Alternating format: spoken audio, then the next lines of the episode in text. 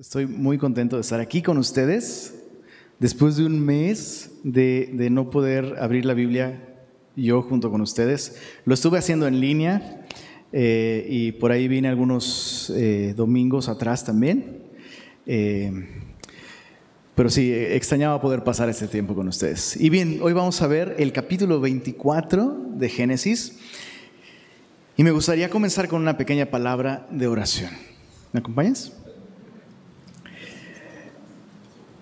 Señor, nos queda muy claro que toda tu palabra ha sido inspirada por ti y que toda ella, incluido este capítulo, es útil para enseñar, redarguir, corregir e instruir en justicia a fin de que el hombre de Dios, la mujer de Dios, seamos enteramente perfectos, enteramente preparados para toda buena obra. Y eso es lo que te rogamos, Señor que mientras venimos a tu palabra, tú nos equipes, tú nos perfecciones para hacer tu voluntad como lo cantábamos hace un momento, Señor. Pedimos esto en el buen nombre de Cristo Jesús. Amén. Amén. Les platico. Este capítulo 24 sucede que es el capítulo más largo de todo Génesis. Así que vamos a estar aquí en los próximos 90 a 120 minutos. No, no es cierto. ¿No es cierto? Eh, es, interesante eh, que este es el capítulo más largo porque eh, cuando uno lo lee, uno descubre que es la historia de un, de un padre sabio enviando a un siervo fiel para conseguir una esposa para su amado hijo. ¿Te suena? Ayer yo le decía eso a, Belencita, nomás, nomás le dije eso que te acabo de decir y fue como, wow. Es, claro que este capítulo está contando algo mucho más importante que simplemente un hombre buscando esposa para su hijo. Por eso le dedica tanto tiempo, ¿no? En contraste con la creación, Génesis capítulo 1, 32 versículos. ¿Por qué le dedicas tantos versículos a esta historia? Pues bueno, porque esta historia apunta a una realidad mucho más grande. Y te cuento algo. Capítulos 22, 23 y 24 son una trilogía profética en el libro de Génesis, con, con imágenes tan grandes, tan importantes, tan majestuosas, que uno pudiera estudiar esos capítulos solamente desde esta perspectiva profética. Génesis 22, el único hijo de su padre es ofrecido en sacrificio en un altar. ¿Te suena? La imagen de Jesús, Isaac representando a Jesucristo siendo sacrificado por su propio padre. Génesis capítulo 23, Sara, la madre de, eh, Isaac, muere y es sepultada. Y, lo mismo con la nación de Israel. Sara representa a la nación de Israel que tras el sacrificio del Hijo único de Dios le ha rechazado y espiritualmente se encuentran muertos en delitos y pecados como nación. Sara, sepultada. Capítulo 24, vemos por segunda vez después del texto, ¿no? Después de que el texto nos dice que Isaac es sacrificado. Lo vemos es esperando y recibiendo a una novia gentil una imagen de la iglesia y nuestro encuentro con Él en el futuro. Y podríamos estudiarlo así. ¿Por qué? Porque ya lo hemos estudiado así en nuestro estudio a través de la Biblia. Entonces te animo a que revises en la aplicación enseñanzas a través de la Biblia y puedes escuchar ese estudio con esa perspectiva profética de este capítulo 24. Hoy lo que vamos a hacer es estudiarlo de un modo mucho más práctico para nosotros. ¿no? Eh, en este capítulo pudiéramos decir, que el tema principal es realmente es la fidelidad de Dios guiando a Abraham a cumplir su voluntad. Es lo que vemos en este capítulo. Vemos cómo Dios dirige a estas personas, eh, eh, tanto a el padre, al siervo, como a la novia. Los dirigen a experimentar el descubrir su voluntad y el hacer su voluntad. Así que eh, vamos a aprender principios muy importantes que nos van a ayudar a nosotros a esto mismo. ¿Alguna vez te has preguntado cómo puedo saber cuál es la voluntad de Dios para mi vida? Nadie sabe. No manches, oren por mí, estoy re mal. Todos nos hemos preguntado eso alguna vez, ¿no? Y muchas veces es fácil y muchas veces no lo es. Bueno, este capítulo yo espero que eh, nos presente claramente a ti y a mí esos principios prácticos que todos podemos aplicar en nuestra vida y que nos ayudarán a seguir, a descubrir, más importante, comprobar la buena voluntad de Dios que es agradable y perfecta. Entonces, tres personajes, cada uno de ellos nos presentan principios muy importantes. El primer personaje, Abraham, un padre maduro. Lo vemos en los versos 1 al 9. Vamos a leerlo. Dice así. Era Abraham ya viejo y bien avanzado en años. Y Jehová había bendecido a Abraham en todo. Y dijo Abraham a un criado suyo, el más viejo de su casa, que era el que gobernaba en todo lo que tenía. Pon ahora tu mano debajo de mi muslo, y te juramentaré por Jehová, Dios de los cielos y Dios de la tierra, que no tomarás para mi hijo mujer de las hijas de los cananeos entre los cuales yo habito, sino que irás a mi tierra y a mi parentela y tomarás mujer para mi hijo Isaac. El criado le respondió, quizá la mujer no querrá venir en pos de mí a esta tierra. ¿Volveré pues tu hijo a la tierra de donde saliste? Y Abraham le dijo, guárdate que no vuelvas a mi hijo allá. Jehová, Dios de los cielos, que me tomó de la casa de mi padre y de la tierra de mi parentela, subraya esto, esto es clave, y me habló y me juró, diciendo, a tu descendencia daré, ¿cuál? Esta tierra. Él enviará su ángel delante de ti y tú traerás de allá mujer para mi hijo. Y si la mujer no quisiere venir en pos de ti, serás libre de este mi juramento, solamente que no vuelvas allá a mi hijo. Entonces el criado puso su mano debajo del muslo de Abraham, su señor, y le juró sobre este negocio. Si te diste cuenta, los primeros versos eh, que leímos están medios, medios pasaditos eh, eh, de tono, están como muy llevados, ¿no? O sea, se presenta a Abraham como, dice ahí ya viejo. Pues como que eso es muy claro, ¿no? Pero luego dice, no, no, no, bien avanzado en años, ¿no? Y eh, eh, recordemos que eh, esos detalles no están ahí nada más porque sí. Dios pretende mostrarnos a través de esta descripción tan enfática sobre su avance en los años, que en este momento Abraham es una persona madura en la fe. Sería maravilloso que el avance del tiempo significara un avance en la madurez, pero no siempre es así, ¿verdad? Solo vale la pena aclarar esto. El paso de los años no trae eh, un crecimiento espiritual. ¿Qué es lo que trae un crecimiento espiritual? Lo dice ahí, Jehová había bendecido a Abraham en todo. Es esta relación correcta y constante con Dios, eh, en, la que nosotros podemos, mientras caminamos con Dios, crecer crecer en carácter, crecer en fe, crecer en gracia. Y ese es el plan de Dios para nosotros. Ahora, en este momento Abraham está buscando una esposa para su hijo. Y eso sería lo más normal para ese tiempo y para esa cultura. Digo, supongo que el día de hoy todavía los papás buscamos este, el candidato o la candidata ideal. ¿Cuántos papás oran por eso? Por los esposos o las esposas de sus hijos. Sería maravilloso poder volver a esa práctica antigua de arreglar nosotros el rollo, ¿no? ¿Verdad? Eso, sería increíble, ¿no? Aquí, o no, no, les late la idea, no más soy yo. A mí sí me late, me late mucho la idea, pero bueno, eso sería normal para, para la cultura, ¿no? Pero la manera en la que Abraham está buscando esposa para su hijo es, es lo que es atípico. Eh, lo más práctico hubiera sido buscar una mujer de ese lugar, pero él dice, no, tengo que buscar a una mujer de, mi casa, de mi parentela. ¿Por qué? Porque Dios me ha prometido esta tierra. Y entonces ahí es donde comienza la madurez, chicos. La madurez para tomar decisiones. Comienza cuando tú y yo razonamos lo que Dios nos ha dicho, lo que Dios ha hecho. Y a partir de eso, tú y yo podemos empezar a tomar decisiones. ¿Arriesgadas? Sí. Porque en este caso, o sea, las probabilidades de que este siervo viaje hasta Mesopotamia, un viaje de un mes en camello, ¿no? En ese tiempo.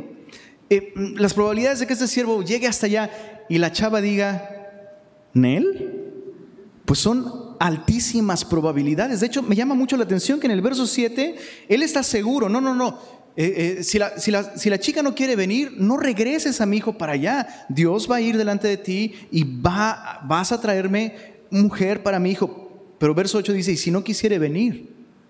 Y eso es muy interesante. Porque entonces Abraham tiene claro qué es lo que Dios quiere hacer. No tiene, no tiene claro el cómo Él lo va a hacer, pero tiene claro el qué. Dios me ha prometido a través de mi descendencia enviar al Mesías. Y eso implica que mi hijo se case con alguien de mi familia. Lo que hay que hacer es esto. Chicos, a veces quisiéramos que Dios nos mostrara todo el plan con paso número uno, número dos, número tres, número cuatro, número cinco, ¿no? Pero lo, lo más importante para guiarnos a tomar decisiones es tener en mente el, dicen los gringos, the big picture, ¿no? el panorama completo. En este caso, Abraham tiene claro algo. Dios quiere enviar al Mesías a través de nuestro linaje. Y nosotros vamos a tomar decisiones que nos van a guiar en esa dirección. Entonces el principio que aprendemos aquí sobre la madurez, el, principio es doble. En primer lugar, ser maduro no significa tener la respuesta absolutamente a, a todo, ¿no? Saber absolutamente todo de cómo Dios va a hacer las cosas, pero sí significa tener claro el qué. Y en este caso, hacer la voluntad de Dios siempre, escucha esto, siempre nos va, a, llevar más cerca de la revelación de Jesús. Para nosotros y para quienes nos rodean. ¿Se entiende este punto? O sea, al tomar esta decisión, Abraham está dando un paso más hacia adelante en el eslabón de esta cadena que se está tejiendo hasta la venida de Jesucristo. Su hijo es un eslabón viviente y al conseguir esposa para él está asegurándose de que se dé un paso más en esa dirección. Dicho de otro modo y más sencillo, nunca, nunca va a ser la voluntad de Dios hacer algo que me aleje de Él o que estorbe que Él se revele de un modo más claro en mi vida y en la vida de los que me rodean. Piensa en esto. ¿Has sido bendecido por Cristo? ¿Qué tanto, ¿Qué tanto te ha bendecido conocer a Jesús? O sea, no puedes ni siquiera contar todas las bendiciones. ¿Sabías que en muchos sentidos esas bendiciones las hemos experimentado gracias a la obediencia de Abraham? Porque Abraham, como un hombre maduro, caminó en dirección a la voluntad de Dios y eso literalmente puso en, en acción un curso eh, eh, puso en curso una serie de acciones que culminaron en la venida de Jesucristo al mundo. Entonces, qué, increíble, ¿no? Ser maduro no significa que, que sea absolutamente todo, pero tengo claro el qué. ¿Qué es lo que Dios quiere hacer? Revelarse a mí y revelarse a otros a través de Jesucristo. Cualquier decisión que tú estés tomando, tómala bajo esta luz. Bueno, hacer esto me va a llevar a esto, a conocer mejor a Jesús y a darlo a conocer a los demás. Si es así, es la voluntad de Dios. Y si no, si te estorba para conocer más a Jesús o que otros le conozcan, pues la respuesta es clara, no es la voluntad de Dios. Entonces vemos, vemos aquí a Abraham como alguien maduro, yendo hacia esa dirección. Y ahora, a partir del verso 10, hasta el verso 49 tenemos el segundo personaje, que es este siervo fiel. Ya vimos al Padre Maduro tomando decisiones guiado por la palabra de Dios, ¿no? Ahora tenemos a este siervo fiel y esa es la sección más larga del capítulo.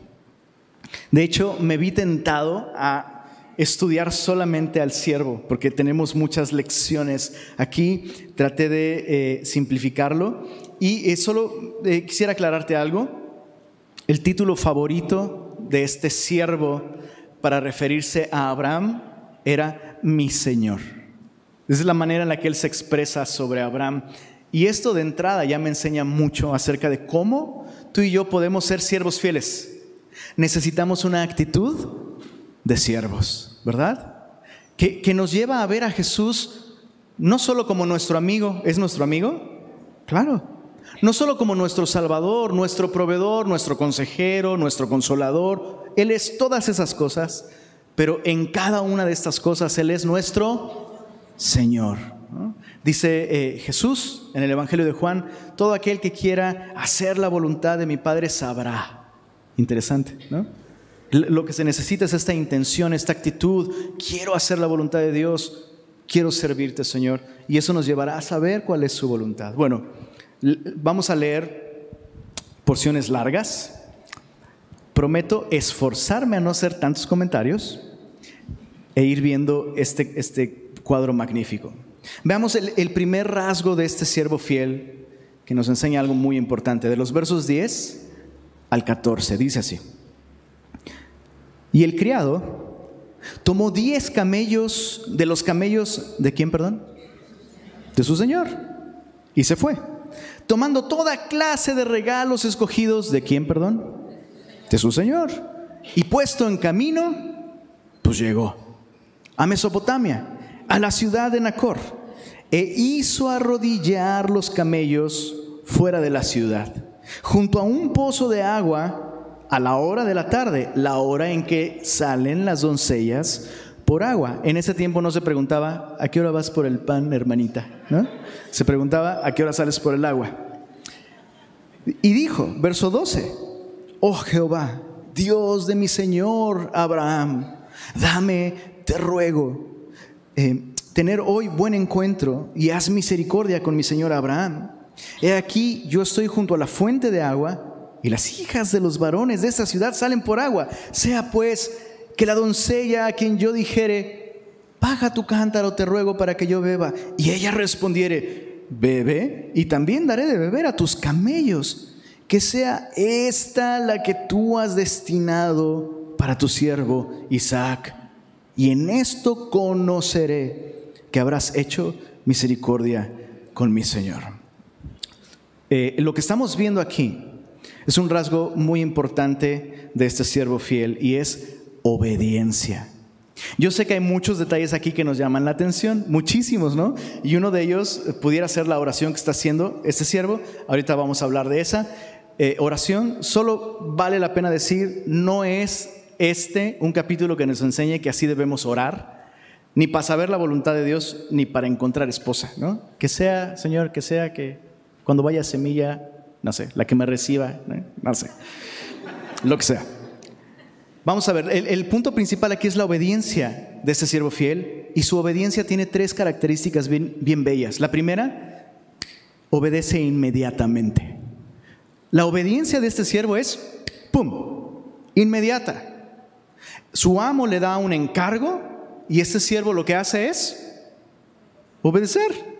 O sea, el, énfasis se encuentra en las acciones, una tras otra, eficientes, eh, eh, em, decididas, diligentes de este siervo. Juró sobre este negocio y tomó diez camellos de los camellos de su señor y se fue tomando toda clase de regalos escogidos de su señor, puesto en camino, llegó. Punto. ¿No? Y sabes, esto me enseña algo muy importante, porque veo esta respuesta inmediata de su siervo acompañada de recursos necesarios para hacer lo que su amo le pidió. O sea, es un viaje de un mes en camello, bro. Si nosotros todos fresas viajando en avión, ¿no? ¿Cuánto te, ¿Cuánto te tardas en planear un viaje en avión? O sea, este siervo no dijo, ok, no, esto es, esto es, uh, Señor, claro, Señor, esto es una misión súper importante y la verdad, ¿le quiero dar la importancia a esto? Pues planeando, hay que, hay que hacer un plan de logística, hay que orarlo, ¿no? sí, sí, Señor, vamos a armar un presupuesto y vamos a... No, eso es algo tan importante que lo que, lo que se requiere es que se obedezca de inmediato y dices, oye, pero sí quisiera obedecer de inmediato, pero me faltan recursos. Me falta sabiduría, me falta fe, me falta eh, paciencia, me falta lo que sea.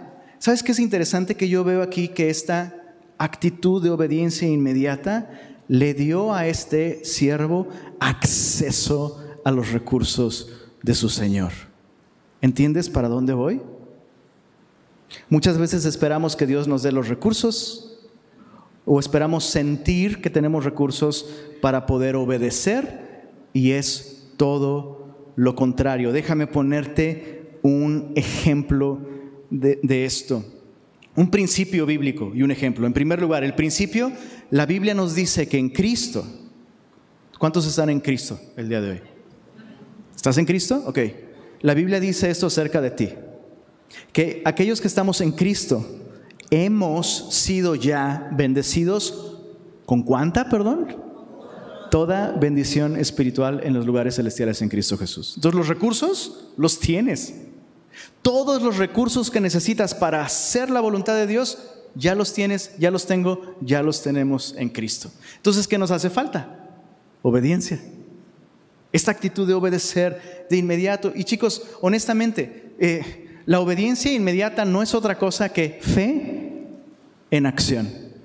Si confiamos en que Dios, cuando nos manda, con el mandato nos da la capacidad de hacer lo que Él nos mandó, vamos a obedecer de inmediato. Pero no, Lenin, te entiendo, suena muy bonito, hasta se ve súper padre con lettering y en una publicación de Instagram, pero no lo siento. Pues no se trata de sentirlo. Déjame darte un ejemplo. ¿Se acuerdan del cojo que sentaban a la puerta del templo La Hermosa? Dices, ¿ese cuál ahí por Gómez Morino? No, no, no. En el libro de los Hechos, ¿se acuerdan este cojo? O sea, cojo. Pasan Pedro y Juan, Pedro ve a este hombre, le dice, no tengo plata ni oro, pero lo que tengo que te doy en el nombre de Jesucristo, entonces le hace un llamado, levántate y anda. ¿Y qué es lo que pasó? El texto es muy claro, puedes meditarlo en tu casa. La Biblia nos dice que este cojo se puso de pie y al instante sus pies fueron afirmados. ¿Qué fue primero, su obediencia o la sanidad? Pues quién sabe. Porque para obedecer, o sea, es, o sea, es cojo. Para obedecer tendría que tener pies, pero no tiene pies. Entonces, ¿qué fue primero, la obediencia o la sanidad? Pues desde la perspectiva del cojo, la obediencia. Pues es cuando él creyó, cuando él respondió a este llamado que Dios hizo lo que él no podía hacer. ¿Se, entiende el punto? Te, te pongo otro ejemplo. Los sacerdotes del Antiguo Testamento, cuando llevan el arca del pacto y van a entrar a la tierra prometida. ¿Se acuerdan de ese episodio? O sea, en el pasado Dios abrió el mar rojo. Dios abrió el mar y el pueblo cruzó. Pero ahora los sacerdotes tienen que cruzar el Jordán para entrar a la tierra prometida. Y entonces, bueno, pues, pues sí, sí, claro, vamos a pasar nada más que Dios para el río. Y Dios dijo, Nel, cruza primero y el río parará después. ¿Pero cómo? Pues sí, era una cuestión de fe. Y vemos a los sacerdotes, puedes leerlo ahí en el libro de Josué, cruzando y tan pronto sus pies tocaron el agua, el río paró. Pero tú y yo muchas veces esperamos que el río se seque para dar pasos de fe, ¿no? No queremos mojarnos los pies, no queremos hacer el ridículo, ¿no? Imagínate este cojo, ¿no? No, qué pena. O sea, ¿cómo voy a intentar pararme? No puedo. Es una cuestión de confianza. Este siervo modela esto para nosotros en su obediencia, una obediencia inmediata. Le dio acceso a recursos para llevar a cabo su tarea. Pero su obediencia también tiene dos, otros dos rasgos muy interesantes. Los vamos a ver brevemente. Su obediencia fue sabia y su obediencia fue humilde también. ¿Por qué su obediencia fue sabia? ¿Te diste cuenta dónde estacionó los camellos? Los estacionó junto al pozo, el lugar indicado, a la hora en que las doncellas salen por agua la hora indicada. En otras palabras, eh, eh, este hombre sí está obedeciendo a su amo, pero está usando también su sentido común. O sea, si estoy buscando una chica para la hija de mi Señor, pues no me voy a ir a, no sé, ¿a dónde? No voy a ir al panteón de la ciudad, ¿no? O sea, ¿allí qué? No, pues es que si es de Dios se va a dar. No, bro, o sea, tienes que obedecer, pero obedece con sabiduría. Chicos, ese es un punto tan importante. Muchas veces sobre espiritualizamos las cosas, ¿no? Y decimos, ah, es que yo, Dios me ha llamado a hacer esto. Y observas las decisiones de la persona y dices, bro, vas en la dirección equivocada, ¿no? Hay que obedecer sabiamente, ¿no?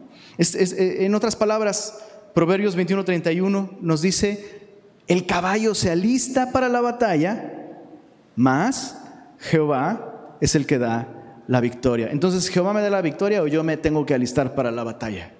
La respuesta es sí. ¿No? Se viene una batalla, ah, pues la victoria es del Señor. pero alista el caballo, ¿no? Y es lo mismo. Digo, yo sé que el tema principal no es el matrimonio, realmente es cómo seguir la voluntad de Dios, pero un, pequeño consejo, si estás buscando este, esposa o esposo, haz cosas congruentes con eso. Prepárate. Toma decisiones que te lleven a, esta condición en la que tú puedes asumir un compromiso de ese tipo. Y lo mismo con cualquier decisión. Sé, sé sabio. Y la tercera característica de la obediencia de este siervo es que su obediencia fue humilde. Me gusta mucho esto. Cuando este siervo toma el momento para doblar su rodilla y te das cuenta cómo ora, Señor, te ruego, ¿no? Ora con una humildad impresionante. Y es muy significativo porque pese a que este siervo ha sido obediente, ha sido sabio, ha sido diligente, pese a hacer todo lo adecuado y estar en el lugar correcto, este siervo se detiene a rogar que no sean sus esfuerzos. Señor, no es mi obediencia, mi obediencia inmediata y mi obediencia sabia, la que me, va a llevar a experimentar tu bendición y conocer tu voluntad. Es tu buena mano, Señor. No es que tomé buenas decisiones, o sea, sí, pero en palabras del salmista, si Jehová no edifica la ciudad, en vano en vano tu, diligencia, en vano tus planes, en vano todo, ¿no? Señor, concédeme, te ruego, concédeme tener éxito.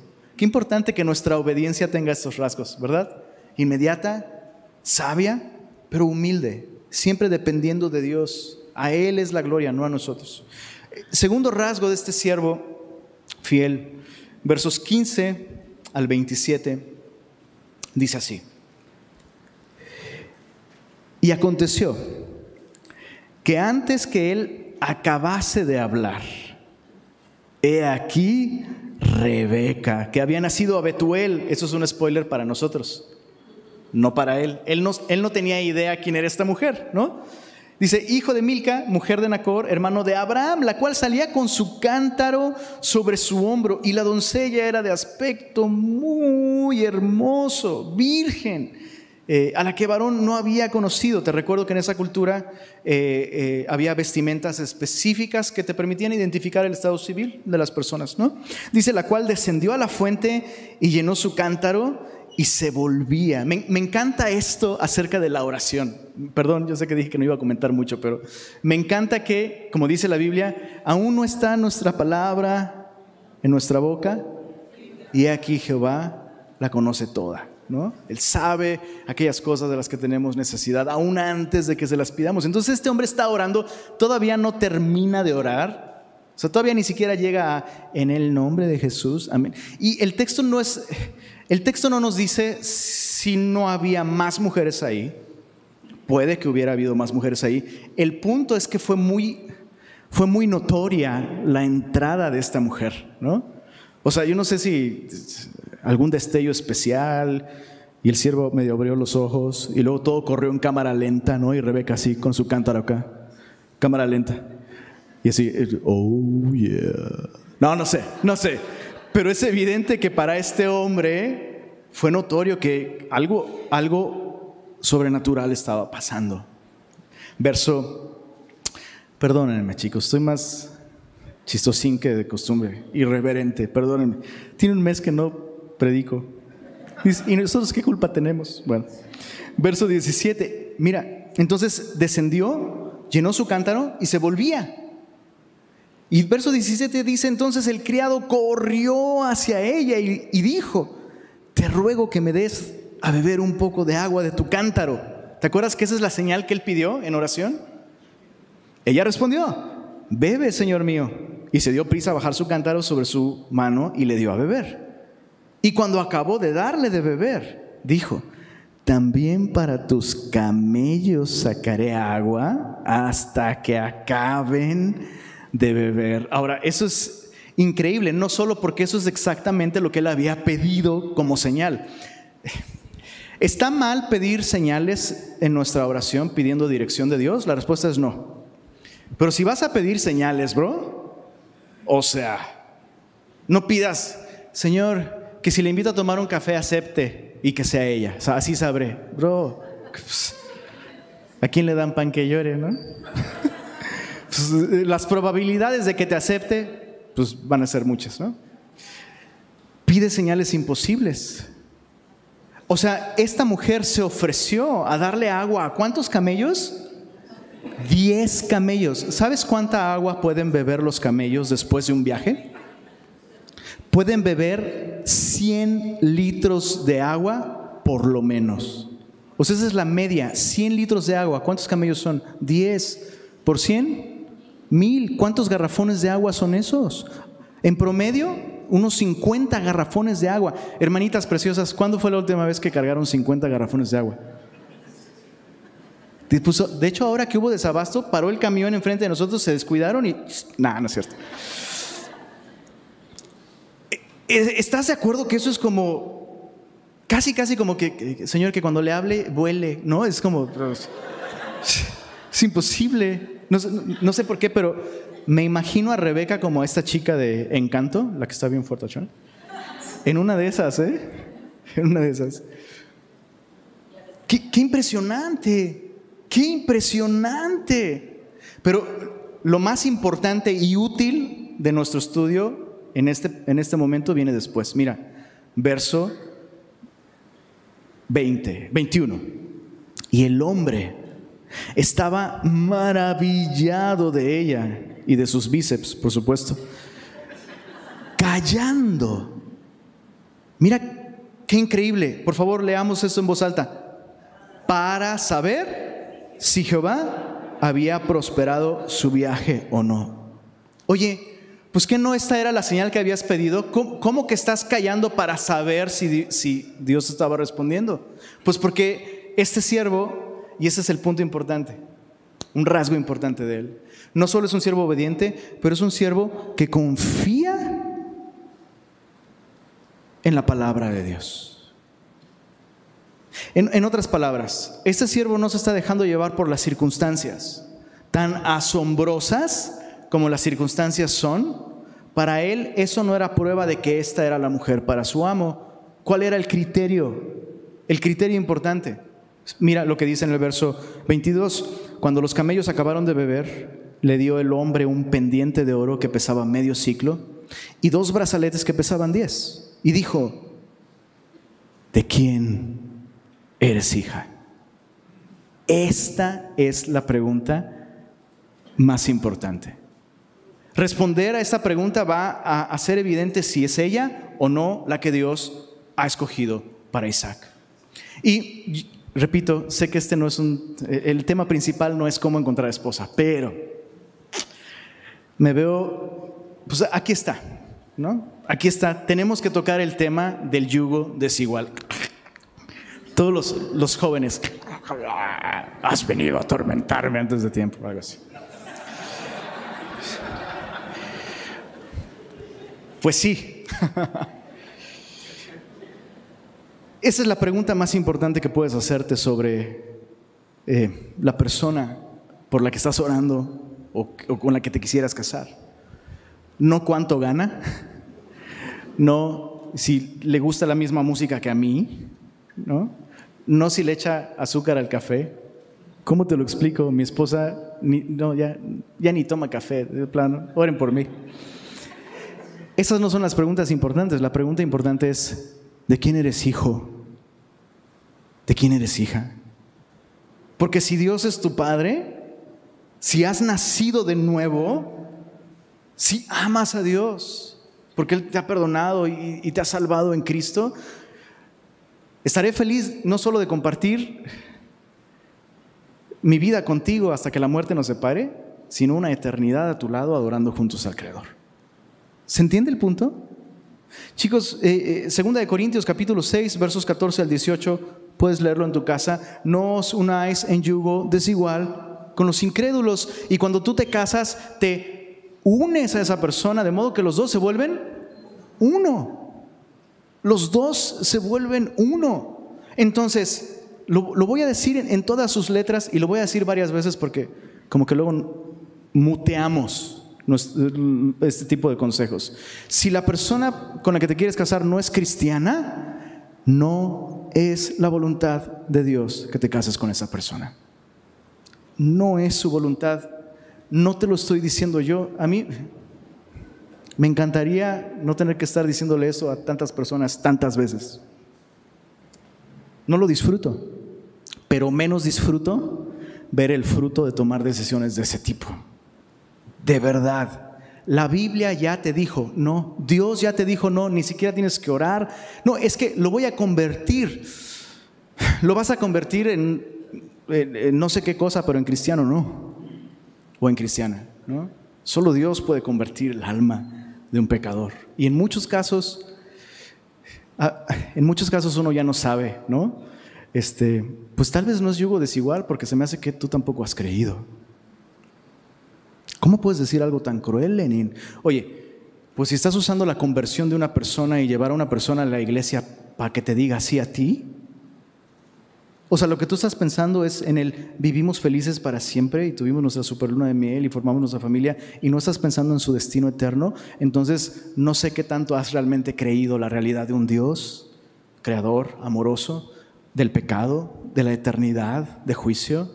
Si esas cosas estuvieran claras en tu corazón, lo último que te atreverías a hacer, lo último, es usar a Cristo para obtener una pareja, un matrimonio. ¿Se entiende lo que estoy diciendo? Importante, importante queridos hermanos, jóvenes, eh, déjenme decirles algo a los jóvenes. Hay esperanza, hay esperanza. Dios puede suplirte la esposa que necesitas. Si necesitas esposa, Él te va a suplir una.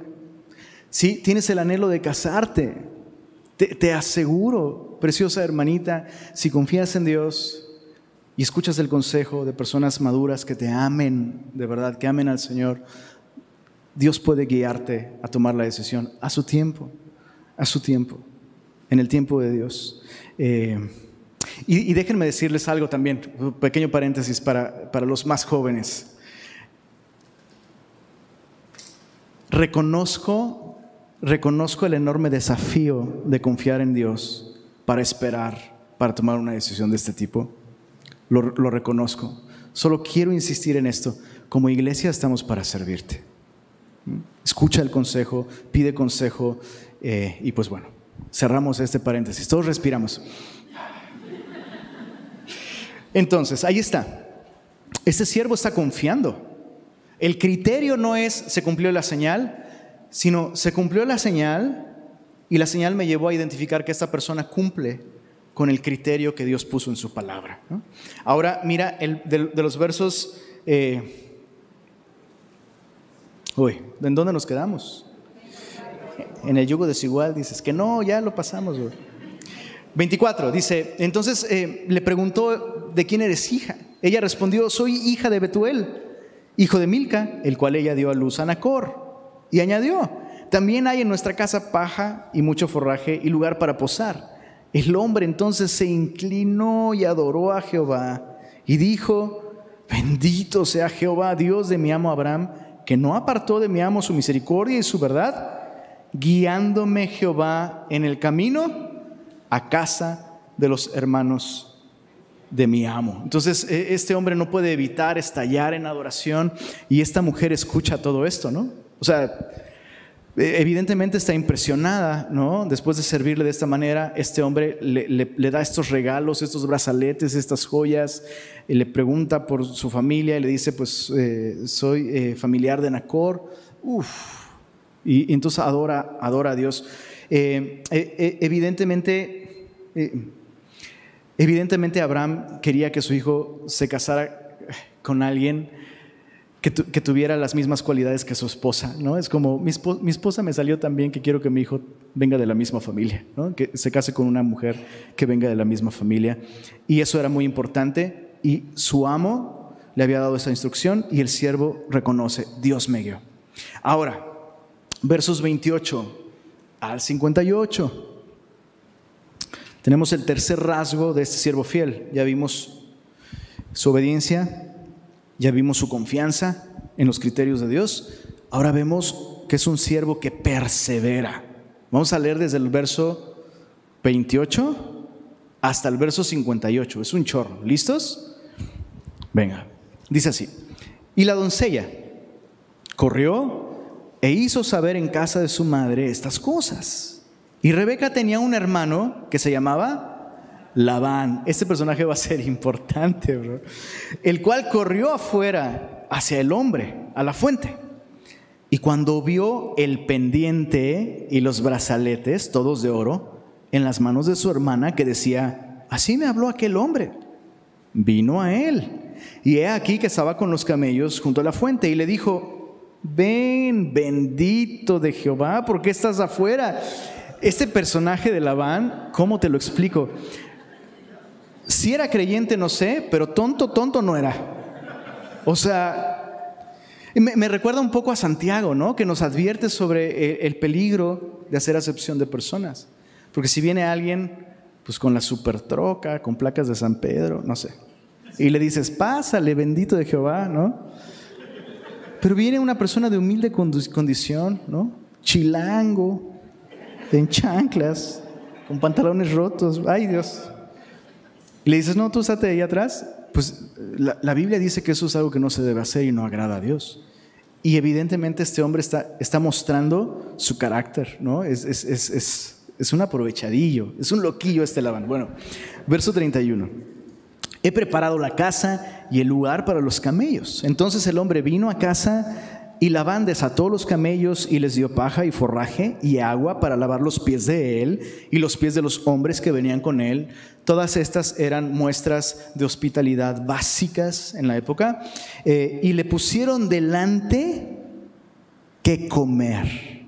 Mas él dijo, no comeré hasta que haya dicho mi mensaje. Y él dijo, habla. Y básicamente se va a aventar todo el chisme celestial, que ya nos aventamos hasta ahorita. Pero vamos a leerlo porque hay que honrar la palabra de Dios. Por algo está este énfasis y esta repetición.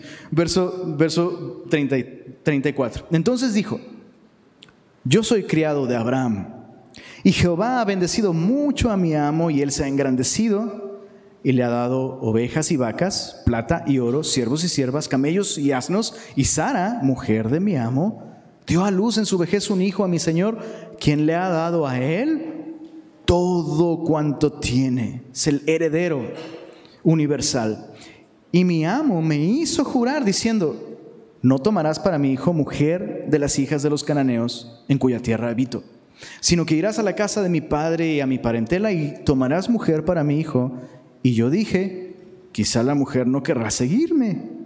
Entonces él me respondió, Jehová en cuya presencia he andado, enviará su ángel contigo y prosperará tu camino. Y tomarás para mi hijo mujer de mi familia y de la casa de mi padre. Entonces serás libre de mi juramento cuando hayas llegado a mi familia. Y si no te la dieren, serás libre de mi juramento. Llegué pues hoy a la fuente y dije, Jehová, Dios de mi Señor Abraham, si tú prosperas ahora mi camino por el cual ando, he aquí yo estoy junto a la fuente de agua, sea pues que la doncella que saliere por agua, a la cual dijere, dame de beber, te ruego un poco de agua de tu cántaro, y ella me respondiere, bebe tú y también para tus camellos sacaré agua, sea esta la mujer que destinó Jehová para el hijo de mi Señor. Antes que acabase de hablar en mi corazón, he aquí Rebeca que salía con su cántaro sobre su hombro y descendió a la fuente y sacó agua y le dije, te ruego que me des de beber. Y bajó prontamente su cántaro de encima de sí y dijo, bebe y también a tus camellos daré de beber. Y bebí y dio también de beber a mis camellos. Perdón, una pequeña pausa. ¿Qué habrá sido para Rebeca estar escuchando el testimonio tan bueno que un tercero está dando acerca de ella? Y hay una lección muy importante aquí. Debemos hacer de todas las cosas cosas importantes. ¿A qué me refiero? Esto era algo completamente ordinario, cotidiano y tal vez hasta fastidioso, ¿no? O sea, tú y yo obtenemos agua nada más abriéndole al grifo o viene el camión de la basura, del agua, no sé, lo que sea. Pero en ese tiempo esa era una, esa era una actividad cotidiana, pesada, pues honestamente no, no es como que muy agradable, pero qué increíble que esta mujer hizo de esta oportunidad de servirle a un extraño una oportunidad importante que ella no pudo dejar pasar por alto. Y sin saberlo, al darle importancia a esta oportunidad, ella estaba siendo medida para un llamado mayor, para una bendición más grande. Voy a repetirlo. Nunca sabes, nunca sabes cuando cosas muy pequeñas están midiendo tu carácter y tu disposición a servir al Señor. Entonces, de esas cosas cotidianas que dices, ah, haz de ellas cosas importantes. ¿no?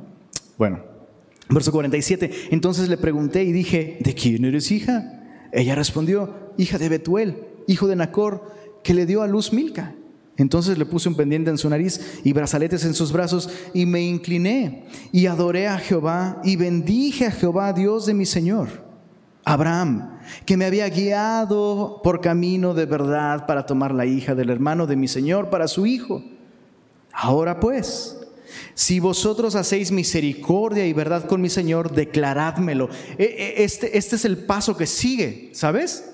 La familia tiene que dar su bendición, si no, pues, pues, pues no. O sea, no importa cuánto de Dios haya sido todo lo demás, si la familia dice no, es un no, híjole, y también tengo historias sobre eso. Tengo un, tengo un amigo, este, creo que ya, ya he hablado de él en el pasado. Me, me encantó cómo, eh, cómo Dios lo, guió justamente a encontrar esposa, ¿no? Este, sirviendo al Señor, interesante, dándole a cosas cotidianas o tal vez no tan importantes mucha importancia. Dios lo colocó en un contexto en donde pudo conocer a su esposita y la conoció, este, la trató por mucho tiempo y cero, ¿eh? nada que ver. Y un día de pronto fue como si le hubieran encendido un chip, como solo tenía ojos para ella, solo podía pensar en ella, ¿no? Y decía, ah, estaba súper enamorado. Y entonces eh, eh, el cuate le pide, le pide, eh, pues se la canta, ¿no? Le dice, mira, yo no voy a andar jugando, yo lo que quiero es casarme. Entonces mi pregunta es, si te someterías a mí, para hablar bíblicamente, ¿no? Qué padre, qué, buena manera de pedir matrimonio, ¿eh? La verdad. Pues, o, no, o, no, o no se sujeta usted a su hermano, digo a su esposo. Eso es también su hermano, ¿eh? Eso es, eso es, ponerlo en perspectiva, ¿no? No te estoy llamando a que te someterías a mí o qué onda. Bueno, el punto es que la chava así de, ¿de qué estás hablando? ¿No? Estás como operado del cerebro, nada que ver, ¿no? Y después esta chava lo vio a él también con ojos distintos. De pronto como que también, ay, sí me ando sometiendo a ti, mi amor, ¿no? Pero luego la mamá alucinaba a este cuate, ¿no? Le presentó a la mamá, todo, así. Y fue como, pues no, no lo vamos a hacer. O sea, ya los dos eran pues, mayores de edad. No unos jovencitos, pero tampoco como que... O sea, ya podrían haber dado el paso, ¿sabes? Pero, pero, este cuate dijo, no, no lo vamos a hacer de un modo que no honre a Dios. No lo vamos a hacer de un modo que no honre a Dios. Si tu mamá dice no, pues habrá que orar más duro o algo así. El, eh, versión corta de la historia, eventualmente la mamá dijo sí y lo adora el día de hoy. Entonces el punto es, pues, puedes confiar. Si tu deseo es honrar al Señor, pues, puedes dejar esas cosas que no están en tu control en las manos de Dios. Y es lo que está haciendo este siervo, ¿no? Este, está dejando esto en manos de, esta familia y dice, ahora pues si vosotros hacéis misericordia, ¿verdad? Con mi Señor, declárenmelo. Si no, declárenmelo y me iré a la diestra o a la siniestra. Entonces Labán y Betuel respondieron y dijeron, de Jehová ha salido esto. No podemos hablarte malo ni bueno. Qué triste, ¿no? Porque la voluntad de Dios pues, es buena, es agradable y perfecta. Pero para ellos es como, pues, pues es lo que Dios quiso, pues ya qué. ¿no? He aquí Rebeca delante de ti, tómala y vete. Imagínate Rebeca, ay, gracias papá, ¿no? Y sea mujer del hijo de tu Señor, como lo había dicho Jehová. Cuando el criado de Abraham oyó sus palabras, ¿no te encanta esto? Su constante adoración a Dios. Me, me, encanta que este siervo no se cuelga ninguna medalla a sí mismo, ¿no? Híjole, yo, tiendo a hacer eso. Yo, yo tiendo a darme un poco de crédito, un poquito, ¿no? O sea, Dios lo hizo, pero lo hizo a través de mí. ¿Entiendes lo que estoy diciendo? Y este siervo podría verse, ah, Gracias a Dios por mi vida, la verdad, ¿no? Pero constantemente se humilla dándole la gloria, dándole el tributo a aquel que es digno, dándole el crédito a aquel que realmente lo hizo posible. Necesitamos ser siervos así, que no se cuelgan las medallas que le pertenecen al Señor. Ay, fulanito se convirtió. Ay, mira, no me lo vas a creer, yo estaba orando justo por él. Pues qué padre que ores, pero no me digas que por eso, ¿no? Y así un chorro de cosas. Bueno, verso... Eh, ¿Dónde vamos? 53. Y sacó el criado alhajas de plata, alhajas de oro, vestidos, y dio a Rebeca. También dio cosas preciosas, eso es muy interesante, a su hermano y a su madre. Primera mención de su mamá. Labán es el que lleva las riendas de esa familia, ¿eh? Y el papá un poquito ahí está, así calándose el bigote, mesmamente, ¿no? No sé. Labán es el que está haciendo todo. Pero aquí aparece la mamá, verso 54. Ahora, espérame, espérame, espérame. algo que, si tú eres un poco obsesivo como yo, ¿cuántos obsesivos hay aquí? Que te clavas con, detalles, te, clavas, te clavas. La primera vez que lees, tú también, tú también, bro. Un poco, un poco sí. Los dos, hijo, man. Bueno, algo que a mí me atormenta como no tienes idea cada vez que leo este capítulo, es pensar en toda esa comida enfriándose. Bro. Algunos no tienen idea. ¿Cuál, comida? Lo acabamos de leer, bro. ¿No? O sea, este hombre viene de un viaje de un mes. ¿Sabes? Estuvo esperando junto al pozo, e, el cansancio, el hambre, bro. Tú nada más tú de, ir de tu trabajo y cruzar todo Leones hasta Cumbres, llegas así, famélico, ¿no? Y este cuate le ponen comida y, e, eso es importante. La, razón por la que menciono esto no solo es por comicidad y por mis rollos de obsesión, pero es porque nos enseñan algo importante sobre este siervo. Es un siervo perseverante. Perseverancia. La perseverancia es esencial para poder tú y yo llegar al destino que Dios tiene para nosotros en nuestras vidas, en nuestras decisiones. Si no queremos que la voluntad de Dios sea un concepto y una idea ahí muy bonita en nuestra mente. Y queremos probar y ver cuán bueno es Dios, comprobar la voluntad de Dios. Necesitamos perseverancia. Este siervo no permitió que sus necesidades físicas se interpusieran a esta misión. O sea, ¿quién le hubiera recriminado el comer primero y dar el mensaje después? ¿Alguien lo hubiera culpado por eso? ¿Hubiera sido malo? La respuesta es no. Pero el punto es que para este siervo, su actitud es tan hermosa, preciosos hermanos. No voy a permitir que mis necesidades, incluso las más básicas, ocupen el lugar de hacer la voluntad de mi amo. Si nosotros como cristianos tuviéramos esa actitud, Uf, uy, comprobaríamos muchas veces el éxito de poder hacer la voluntad de Dios. Eh, eh, pensando, eh, pensando en Jesús, es muy parecido a lo que hizo este siervo. Dice, no voy a comer hasta que no diga lo que tengo que decir.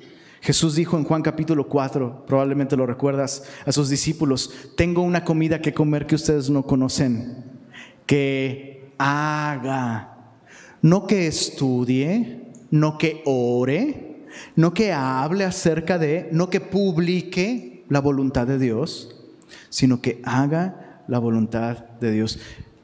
Y yo sé que a muchos de nosotros nos ha tocado comprobar la bendición de obedecer de inmediato. La bendición de confiar en su palabra de Dios y esperar. Y como este siervo callar hasta ver las circunstancias se ven bien, pero quiero comprobar que cuadre con la Biblia. Pero donde muchas veces soltamos el balón es en perseverar. Perseverar. Este siervo perseveró. No permitió que la comida se interpusiera, pero también mira el verso 54. Entonces, así ya por fin. Y comieron y bebieron. Él y los varones que venían con él Y durmieron y levantándose de mañana dijo, enviadme a mi Señor. Entonces respondieron su hermano y su madre, otra vez aquí aparece la madre de nuevo, espere la doncella con nosotros a lo menos 10 días y después irá. La implicación es, pues si quieres tú cáele, ¿no? Adelántate. No nos niegues el poder eh, festejar esto, celebrar esto, disfrutar esos últimos 10 días con, o sea, ¿cómo le puedes negar esto a una madre? ¿No? Quiere despedir a su hija. Fíjate lo que dijo el siervo, verso, verso 56. Y él les dijo, no me detengáis, ya que Jehová ha prosperado mi camino, despachadme para que me vaya a mi Señor. Y, chicos, esto es congruente con lo que yo he comprobado en mi propia vida. Estas dos cosas se vuelven una tentación para procrastinar. Dice, ¿qué es procrastinar? Dice, no sé, pero suena horrible. Pues sí, sí lo es. significa posponer, ¿no? Es, esta tentación a pensar que las cosas importantes no las necesito hacer justo ahora. Puede ser después de la cena, por ejemplo. Y, es, es una tentación tan peligrosa. Mis necesidades personales, mis anhelos, mis apetitos, muchas veces se vuelven una tentación para procrastinar, ¿no? para posponer el hacer lo que tengo que hacer. Pero otra tentación que me lleva a no hacer lo que tengo que hacer son las emociones y los sentimientos de otras personas. Y quiero ser muy claro con esto. No estoy diciendo que debemos ser unos insensibles que andan por la vida sin tomar en cuenta cómo los demás se sienten. No estoy diciendo eso. Pero lo que sí estoy diciendo es que hacer la voluntad de Dios nunca debiera, nunca debiera Nunca debiera detenernos al hacer la voluntad de Dios el pensar que si hacemos lo que Dios nos está llamando, alguien va a sentir feo. ¿Se entiende el punto? ¿Sí? O sea, mira a esta mamá. Oye, no seas gandalla, ¿cómo le vas a quitar a su hija? Te está pidiendo, no seas gacho. Y el siervo dice, entiendo perfecto que la mamá se sienta así, pero lo que tengo que hacer es honrar a Dios. Y Dios me ha dado una misión y esto tiene que ser ya. No me detengan, déjenme ir. ¿Cuántas veces tú y yo hemos dejado de decir o de hacer las cosas que Dios nos ha llamado? Porque es que va a sentir feito.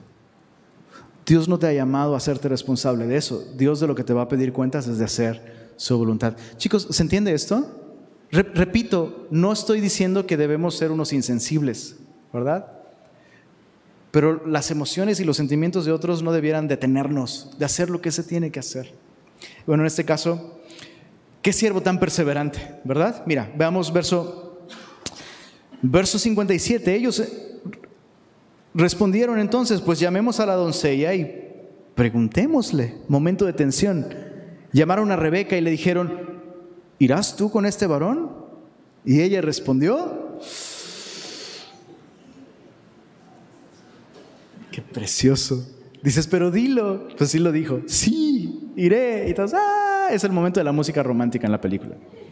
Eh, lo, lo que vemos a partir de este versículo es la tercera imagen, la, la, tercera persona de esta historia que nos enseña algo muy importante, una novia dispuesta, una novia dispuesta. Y yo quisiera que tú tuvieras esta perspectiva de la vida cristiana. Ya sea que eres cristiano o incluso si no eres cristiano, y muchas veces te han hablado de Cristo y recibe a Cristo como tu Señor y Salvador. No es muy distinto de decir sí acepto en el altar. Decirle sí a Jesús es decirle sí a un amor inagotable. No te la acabas, bro. E, es así. Decirle sí a Cristo es garantizarte, escucha esto, garantizarte un vivieron felices para siempre. No estoy diciendo que seguir a Cristo o decirle sí a Cristo va a hacer que tu vida sea sin complicaciones y sin pruebas y sin dolor, pero es como cuando te casaste, o sea, me acaban de operar, ustedes lo saben, me acaban de operar hace algunas semanas. Y no, no hay manera en la que yo exagere. Es imposible exagerar lo mucho que Dios me bendijo a través de mi esposa. ¿Sabes? O sea, es, como si hubiera recibido una nueva esposa durante ese tiempo, por su cuidado, por su cariño, por su paciencia, por su servicio. Y, no es que ella fuera distinta, es que la dificultad me hizo apreciar toda esa dulzura que hay en ella para mí. Muchas veces no lo noto porque, pues porque ando distraído. Y es lo mismo con las pruebas. Decirle sí a Cristo no significa que vas a tener una vida sin pruebas, pero sí significa que tienes a alguien que te va a amar, que te va a servir, que te va a cuidar, que te va a sostener, con una ternura que no te imaginas y con un amor que no te imaginas. Entonces tenemos e, e, esta preciosa imagen ¿no? de esta mujer, una novia dispuesta que dice, sí, acepto. Leamos, leamos el encuentro, por favor. Verso 59 hasta el verso 67. Entonces dejaron ir a Rebeca, su hermana, y a su nodriza y al criado de Abraham y a sus hombres, y bendijeron a Rebeca y le dijeron, hermana nuestra, sé madre de millares de millares, posean tus descendientes la puerta de sus enemigos. Y entonces se levantó Rebeca y sus doncellas y montaron en los camellos y siguieron al hombre, y el criado tomó a Rebeca y se fue. Y se marchó, y a su barco le llamó. Ah, verso 62. Y venía Isaac del pozo del viviente que me ve. ¿Se acuerdan de ese lugar? Lugar importantísimo, lo leímos en algunos capítulos anteriores. El lugar en donde esta sierva egipcia, después de ser echada de casa de Abraham, descubre que para Dios no es invisible. Dios la ve, Dios ve su necesidad, su dolor, su condición. Y, para Dios es apreciada. Es interesante que Isaac esté aquí, ¿no? justamente en este lugar eh, venía del pozo del viviente que me ve, porque él habitaba en el Negev. Y había salido Isaac a meditar. Eso es importante porque esta palabra meditar, la palabra que se traduce como meditar aquí, se traduce como orar en muchos otros lugares de la Biblia. Y no nos vamos a clavar en esta imagen, repito, puedes ver a través de la Biblia de Génesis. Eh, vemos una imagen de Jesús aquí, que mientras espera que su novia sea traída hacia él, intercede por ella y ora por ella, una imagen de Jesús. Bueno, entonces vemos a este hombre, seguramente está orando por su esposa sin conocerla. Ah, qué romántico. Eh, y entonces dice a la hora de la tarde, y alzando sus ojos, miró, y aquí los camellos que venían. Rebeca también alzó sus ojos y vio a Isaac, y descendió del camello porque había preguntado al criado, eh, ¿quién es este varón que viene por el campo hacia nosotros? Yo creo que fue amor a primera vista y dijo que sea él, que sea él, que sea él, por favor. ¿No? Ya me vi. Ah, y el criado había respondido, este es mi Señor. Ella entonces tomó el velo y se cubrió. Entonces el criado contó a Isaac todo lo que había hecho.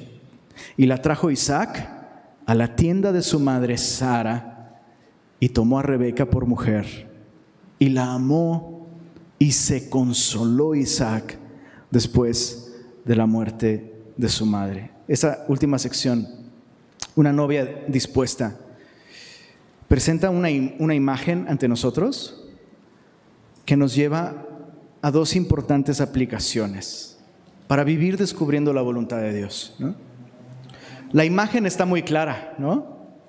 Isaac, símbolo, un símbolo, un tipo de Jesucristo, recibe a su novia Rebeca, un símbolo de la iglesia, ¿verdad? Y el resultado es el resultado es increíble. Porque así como Isaac es consolado por el amor de su novia, mejor dicho, al amar a su novia. Qué interesante.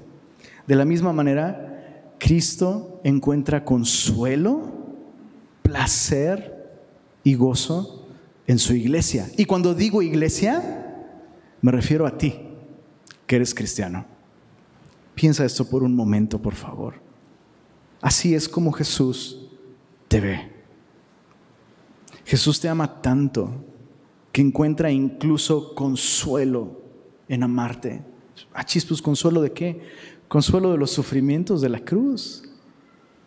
La Biblia me dice que Jesús, por el gozo puesto delante de él, sufrió la cruz. ¿Cuál es ese gozo puesto delante de él? Tu salvación, tu persona. Que tú pudieras ser rescatado de las tinieblas a su luz admirable, que pudieras ser reconciliado con él y que pudieras disfrutar de su amor. Por ese gozo de pensar que tú pudieras alcanzar una vida a su lado, él sufrió la cruz. Eso es increíble. Porque eso no solo no solo me ayuda a verme a mí como debo verme, como Dios me ve. Existo para Él, soy el objeto de su amor. Pero eso me ayuda a ver a la iglesia como Jesús la ve. ¿Cuántas veces hemos visto a la iglesia y decimos, chale, la iglesia me decepciona, la iglesia me saca de onda, la iglesia, lo que sea, me cansa? ¿Y qué es lo que piensa Jesús de su iglesia? Poniéndolo en términos histriónicos, Jesús encuentra gozo y placer en su iglesia. Entonces ahí está la imagen. ¿Cuáles son las aplicaciones de esta imagen?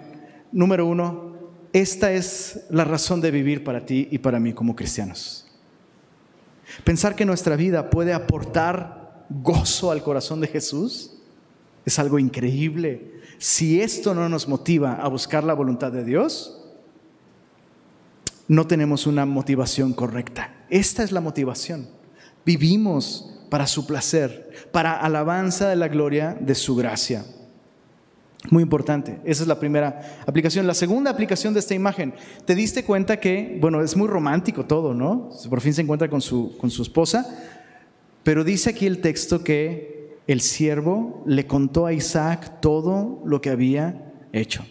Y sí, tú y yo seremos la novia del Cordero cuando Cristo vuelva, pero también, también somos sus siervos y también daremos cuentas a Dios. Así como este siervo le dio cuentas a su amo de todo lo que hizo, tú y yo vamos a dar cuentas de todo lo que hemos hecho en servicio a Él. Y lo increíble es que vamos a poder escuchar estas palabras. Bien, buen siervo y fiel, en lo poco has sido fiel, en lo mucho te pondré, entra en el gozo de tu Señor. Eso está garantizado. No vamos a dar cuentas para ver si somos salvos o no, porque la salvación es un regalo que recibimos al confiar en Cristo. Pero daremos cuentas para que se determine cuál será nuestra recompensa. Todos recibiremos gozo. La pregunta es qué tanto gozo vamos a recibir. Quienes hayan sido fieles en lo mucho recibirán mucho gozo el gozo será proporcional, ¿verdad? A la fidelidad con la que le hemos servido. Así que vivamos para esto. O sea, esta es la motivación para buscar la voluntad de Dios, saber que yo al vivir mi vida para Él puedo aportar gozo a su corazón. Y en segundo lugar, saber que un día voy a dar cuentas y voy a recibir, qué increíble, recompensa por vivir para aquel que me amó hasta la muerte. Pues sí, así es exactamente. Señor, gracias por tu palabra y por mostrar ante nosotros una imagen tan clara de cómo tú deseas guiarnos a experimentar tu voluntad, a vivir tu voluntad. Y al hacerlo, no solo conocer mejor a Jesús, sino darlo a conocer de una mejor manera también. Permítenos vivir vidas así, Señor Vidas de madurez como Abraham, tomando decisiones basadas en lo que tú ya has dicho. Vidas de servicio fiel, con una obediencia inmediata, Señor, eh, con esperanza, con perseverancia. Llévanos a vivir vidas como la de una novia dispuesta. Queremos vivir amándote y que cuando tú vuelvas podamos darte buenas cuentas, Señor. Gracias por tu voluntad, Señor, que siempre, siempre es buena, es agradable y es perfecta. Te invito a que te pongas de pie y vamos a terminar adorando.